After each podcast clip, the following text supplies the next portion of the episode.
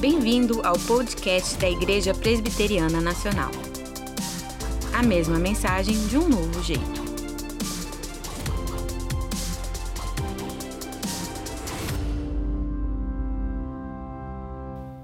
Boa noite, meus irmãos. Saúdo a todos com a graça e a paz de Jesus. Amém? Os irmãos não vão acreditar, não, mas eu estou nervoso. E é uma honra poder estar aqui lendo a palavra com os irmãos, trazendo a mensagem. E eu convido os irmãos a abrir a sua Bíblia em Filipenses capítulo 1, versículos 12 até o versículo 14, texto que leremos juntos para a nossa meditação nessa noite.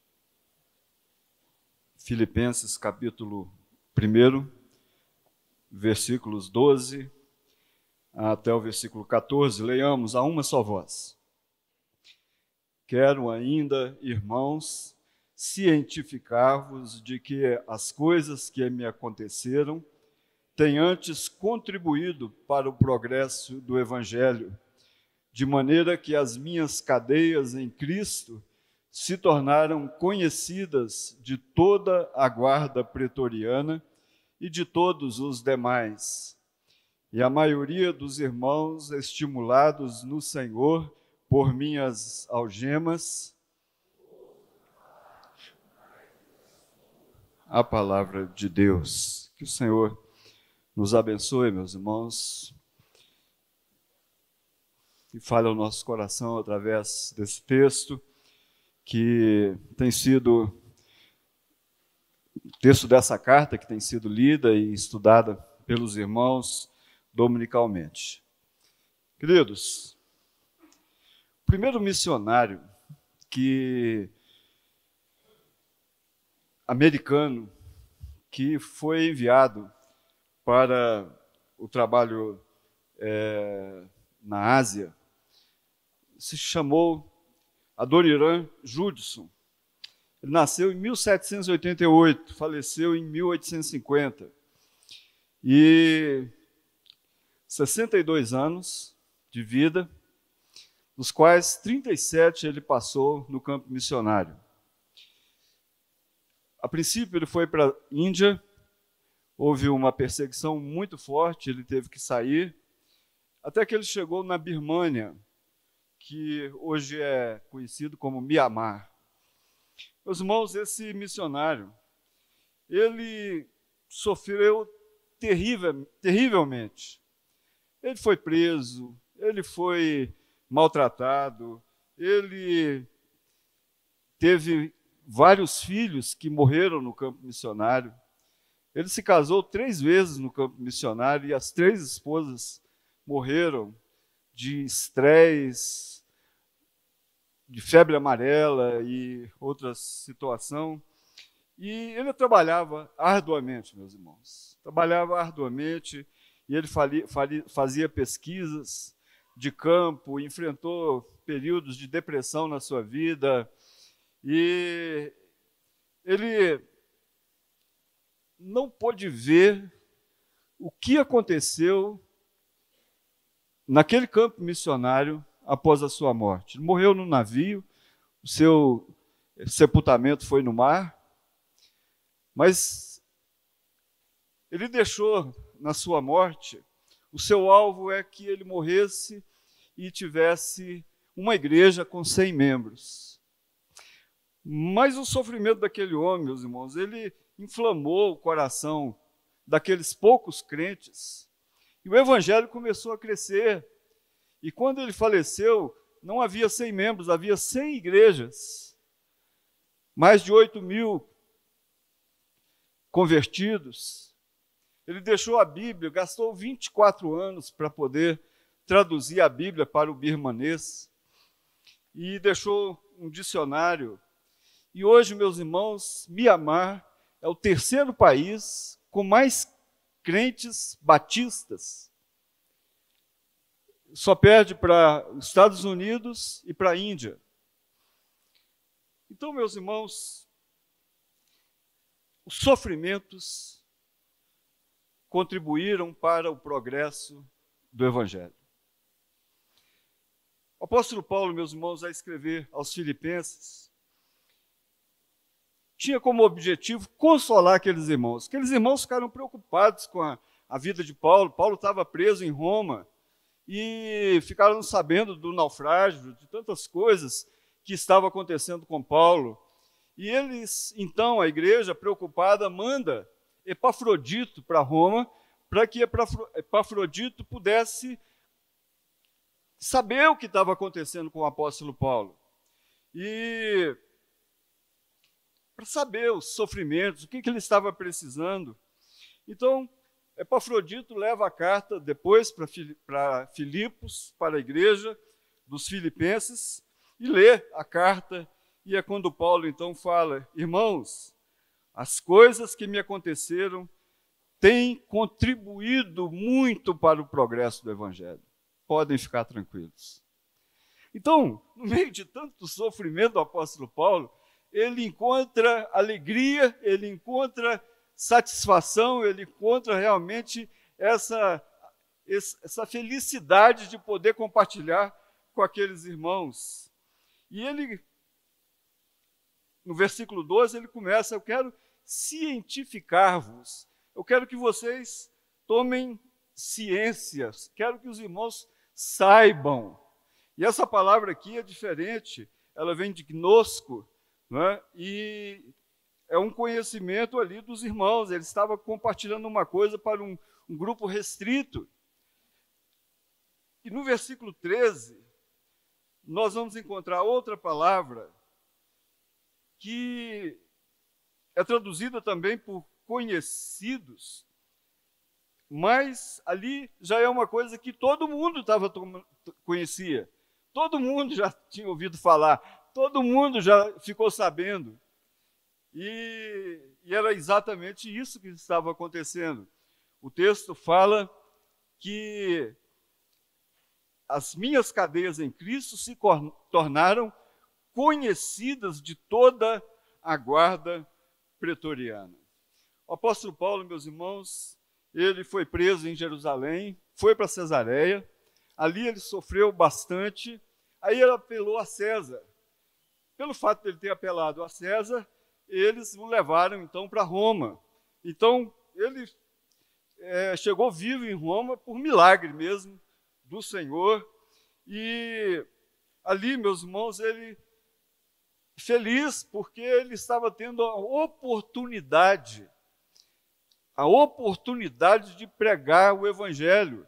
Ele recebeu uma, uma regalia que nem todos recebiam, de é, viver numa prisão domiciliar, cuja a tornozeleira não era eletrônica, eram cadeias, algemas, dois soldados constantemente segurando e tomando conta dele.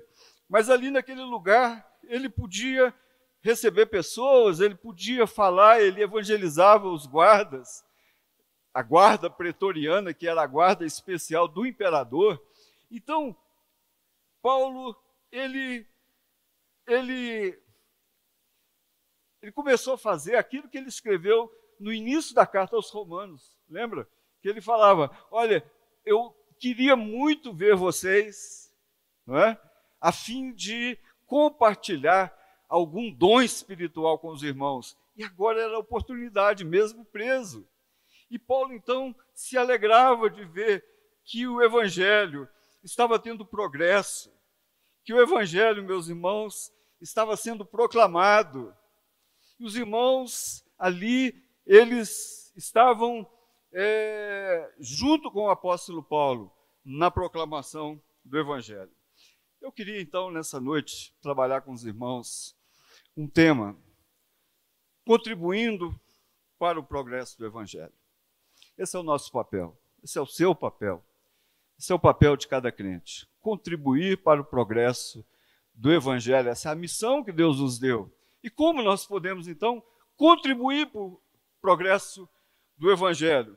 E primeira coisa, meus irmãos, que eu vejo nesse texto, e é quando ele diz que ou podemos contribuir para o progresso do Evangelho sendo crentes que tenham o coração consolado, que tenham conforto no coração, calma, paz. Não é? A gente olha assim para a igreja, ouve falar de uma igreja perseguida, a gente fica preocupado, a gente fala assim: nossa, os irmãos estão sofrendo, tal. mas é necessário que haja uma paz no coração ao ler aquele verso, aquela frase pequena no Salmo 67, quando Deus fala e guia, o salmista fala, e guia na terra as nações. Então Deus está no controle de todas as coisas. Então essa paz tem que tomar conta do nosso coração. Então, Paulo escreve essa carta consoladora. Paulo escreve essa carta para que os irmãos se acalmassem. Porque, como os irmãos já estudaram, no verso 6, Paulo fala: aquele que começou boa obra em vós há de completá-la. Então não precisamos ficar apavorados com a situação da igreja. Temos que assumir o nosso papel, mas não precisamos arrancar os nossos cabelos e tal, aquela coisa. A igreja, ela está cada dia pior.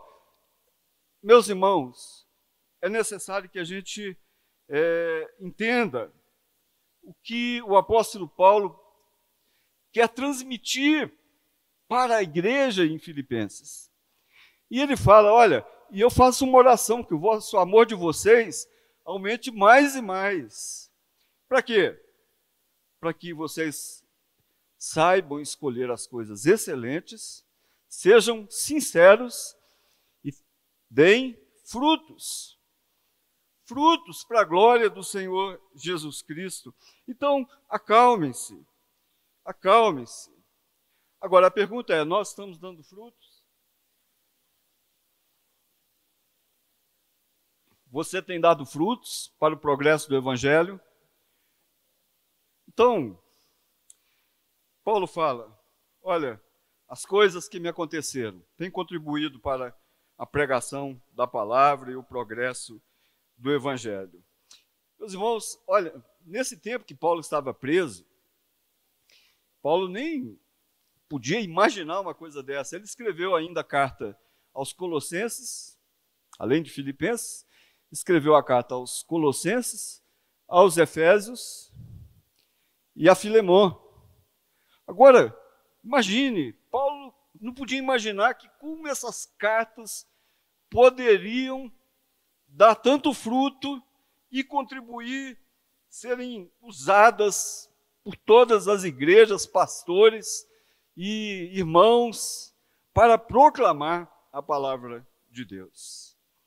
Meus irmãos, calma, não é? Consolo.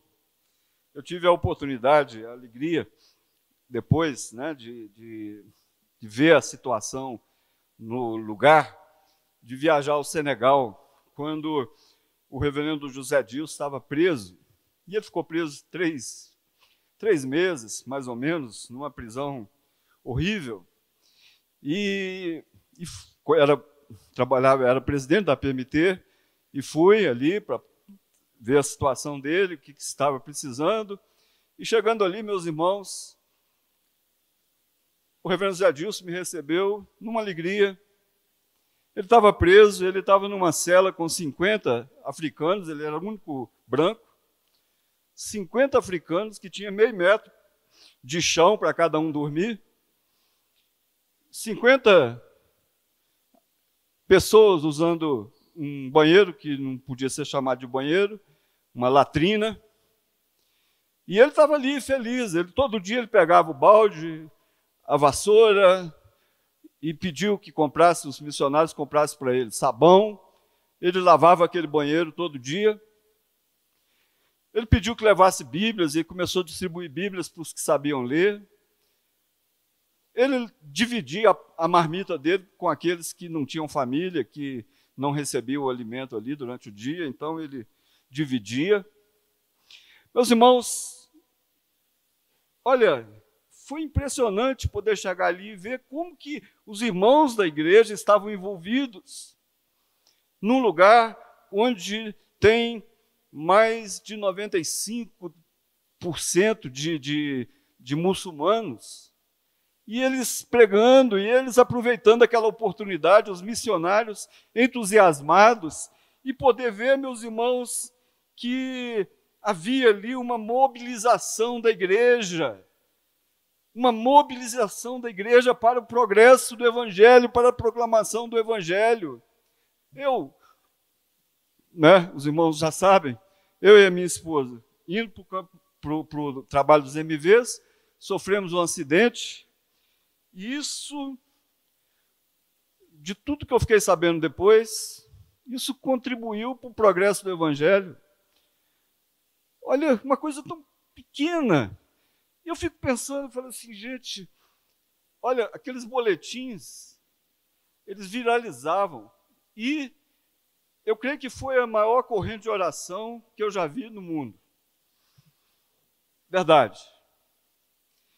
Se fosse para os irmãos continuarem orando como oraram, olha, eu passaria por tudo isso de novo.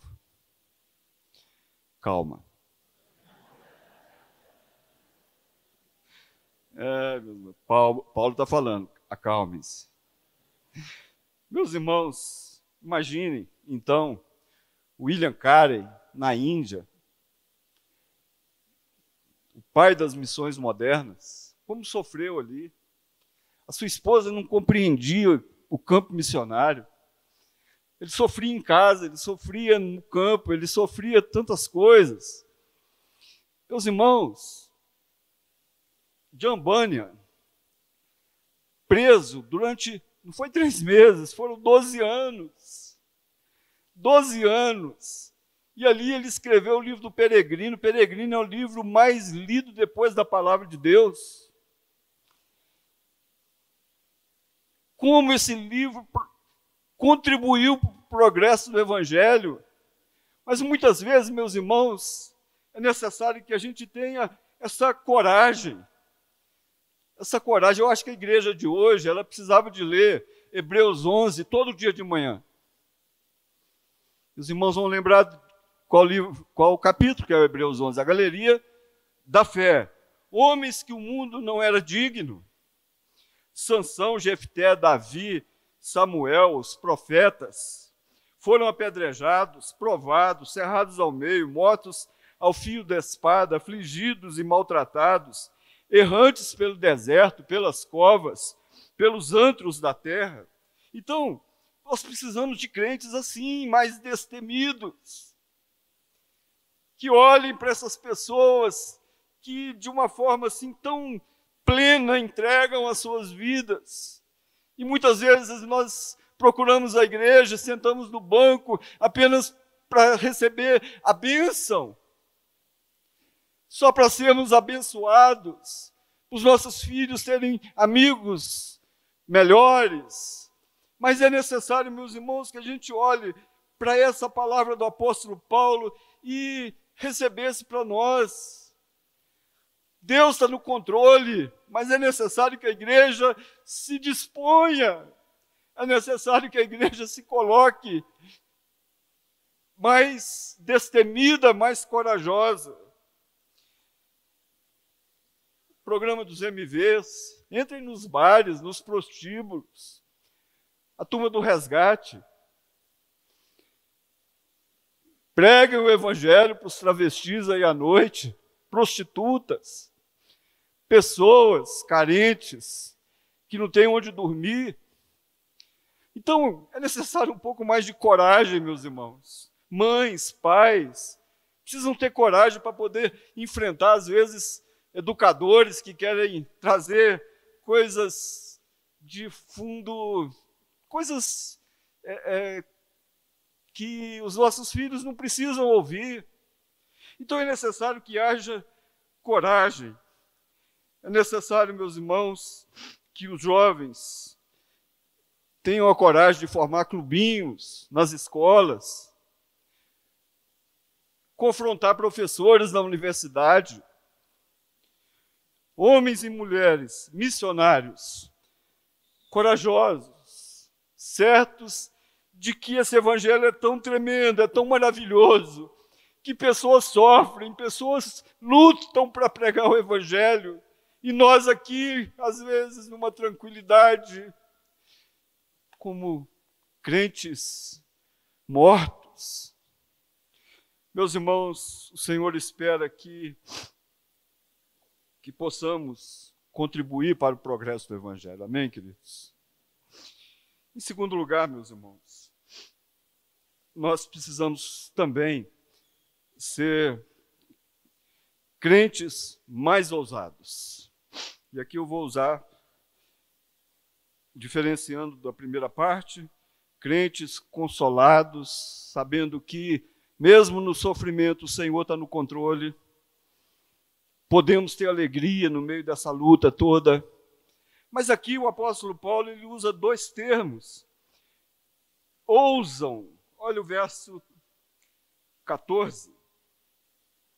E a maioria dos irmãos, estimulados por minhas algemas, ousam falar com mais desassombro a palavra de Deus. Ousam. Meus irmãos, essa palavra, ela tem um significado bem amplo. Ele está tá querendo dizer, olha, abundantemente, mais determinantemente, mais excessivamente, ou seja, é um superlativo. Ousar. Agora, ousar o quê? Ousam com mais desassombro. Essa palavra é afobos. Os irmãos conhecem essa palavra. Fobia. Sem medo, sem fobia, tem que ser destemido, e a palavra tem que ser pregada com mais desassombro, com coragem, com a certeza de que o Espírito Santo ele planta essa semente no coração, ele faz brotar essa semente. E nós somos então proclamadores. Paulo compartilha, meus irmãos, que em virtude das suas algemas, os crentes estavam mais ousados falavam com mais desassombro a palavra de Deus. Queridos, todo mundo conhece a história de cinco missionários que foram pregar no Equador para os índios Alcas. Ali eles ficaram com as suas esposas e fazendo contato com aqueles índios. E até o dia que eles acharam, falou assim: esse é o momento, vamos descer. Viram uma praia comprida ali, eles desceram o avião Naquele momento que eles desceram, meus irmãos, os índios vieram e eram antropófagos, mataram todos. E aquele projeto acabou. Meus irmãos, as cinco esposas desses homens, uma delas, Elizabeth Eliot, ela disse: não há remorsos, isso não é uma tragédia, Deus tem um plano e propósito para tudo. Dois anos depois, essa mulher, com a esposa do Knight Sant, Raquel Sant, elas continuaram a fazer contato com aqueles índios. Elas encontraram com duas mulheres alcas e conversaram com elas, e as índias, as indígenas, convidaram para que elas fossem visitá-las na aldeia. Meus irmãos, a porta abriu. A porta abriu. E o evangelho continuou a ser pregado. O evangelho continuou a ser pregado, proclamado ali. Ali nasceu uma igreja. Presbíteros dessa igreja que alguns deles participaram da morte dos missionários, esteve num congresso junto com essas mulheres. E aqueles presbíteros tomando ceia junto com aquelas mulheres, junto com os irmãos, porque elas tiveram, foram ousadas, elas tiveram a coragem de pregar com mais desassombro. Então, meus irmãos, falta coragem nos crentes de hoje. A igreja está muito parada, meus irmãos. A igreja está muito lenta. no que diz respeito ao compartilhar do Evangelho. Estamos num, num meio extremamente ateísta, não é? há uma luta não é? dessas filosofias, e parece que nós nos calamos, nós nos diminuímos diante de tudo isso que tem sido falado a respeito da Bíblia, da igreja, dos princípios de Deus para as nossas vidas. Ah, meus irmãos, eu quando era jovem, quando eu era jovem em Belo Horizonte, passando na Praça 7, tinha um. Todo mundo conhece, que conhece Belo Horizonte, conhece a Praça 7. E é bem no centro ali. Aí havia um homem lá gritando, e eu parei para ouvir, tinha muita gente parando, e ele gritando que o jabuti vai virar cobra. Olha que o jabuti vai virar cobra. E todo mundo parava para ver o jabuti virando cobra, e enquanto o jabuti não virava cobra, ele vendia um vidrinho de remédio que curava um, unha encravada, tudo que você pensasse, aquele negocinho ali, curava e o povo comprava. Aí eu achei muita graça e conversando depois com um, um pastor, falando com ele, né? Aí aquele pastor virou para mim e falou assim, Alberto, tem gente que conta uma mentira como se fosse uma verdade. O problema é que as nossas igrejas, elas contam uma verdade como se fosse uma mentira.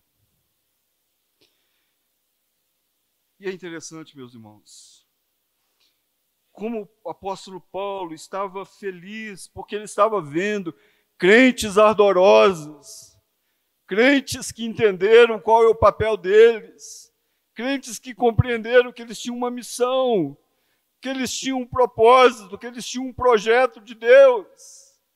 E eles tinham que proclamar o Evangelho do Senhor Jesus. Davi, Tenha coragem.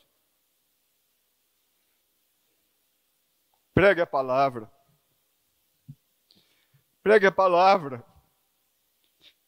Agora, isso não é só para os pastores, é para cada irmão que já foi lavado pelo sangue de Jesus, que tem uma vida nova, vida que o Senhor tem abençoado, tem sustentado, tem derramado tantas coisas, muito mais do que pedimos ou pensamos. Esse é o nosso papel, meus irmãos.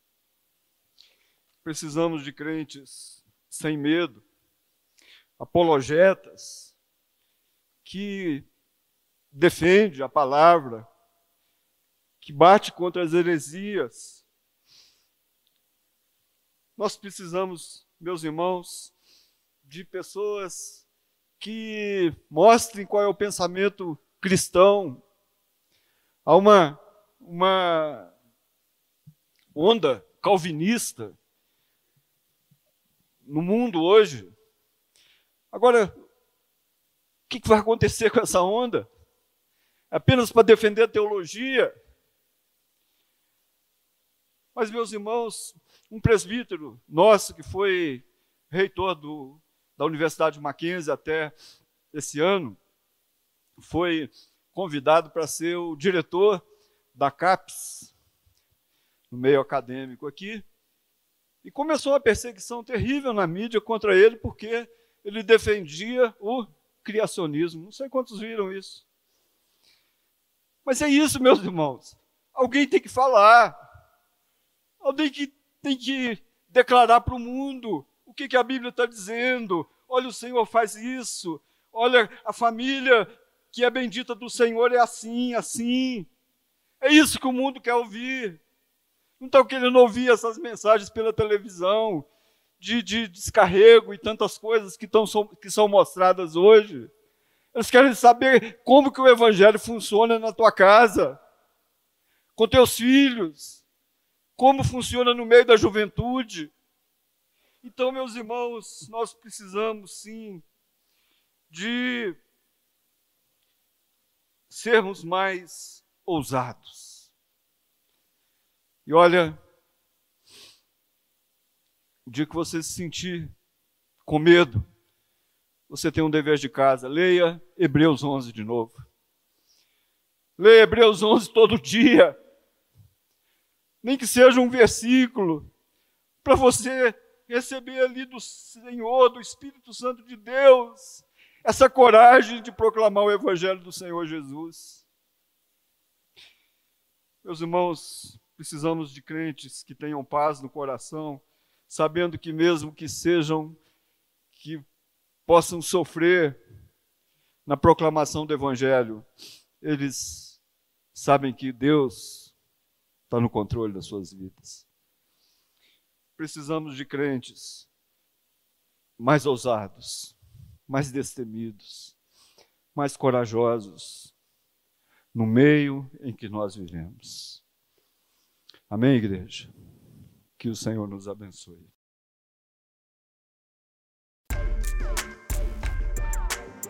Este podcast foi produzido por Missão Digital.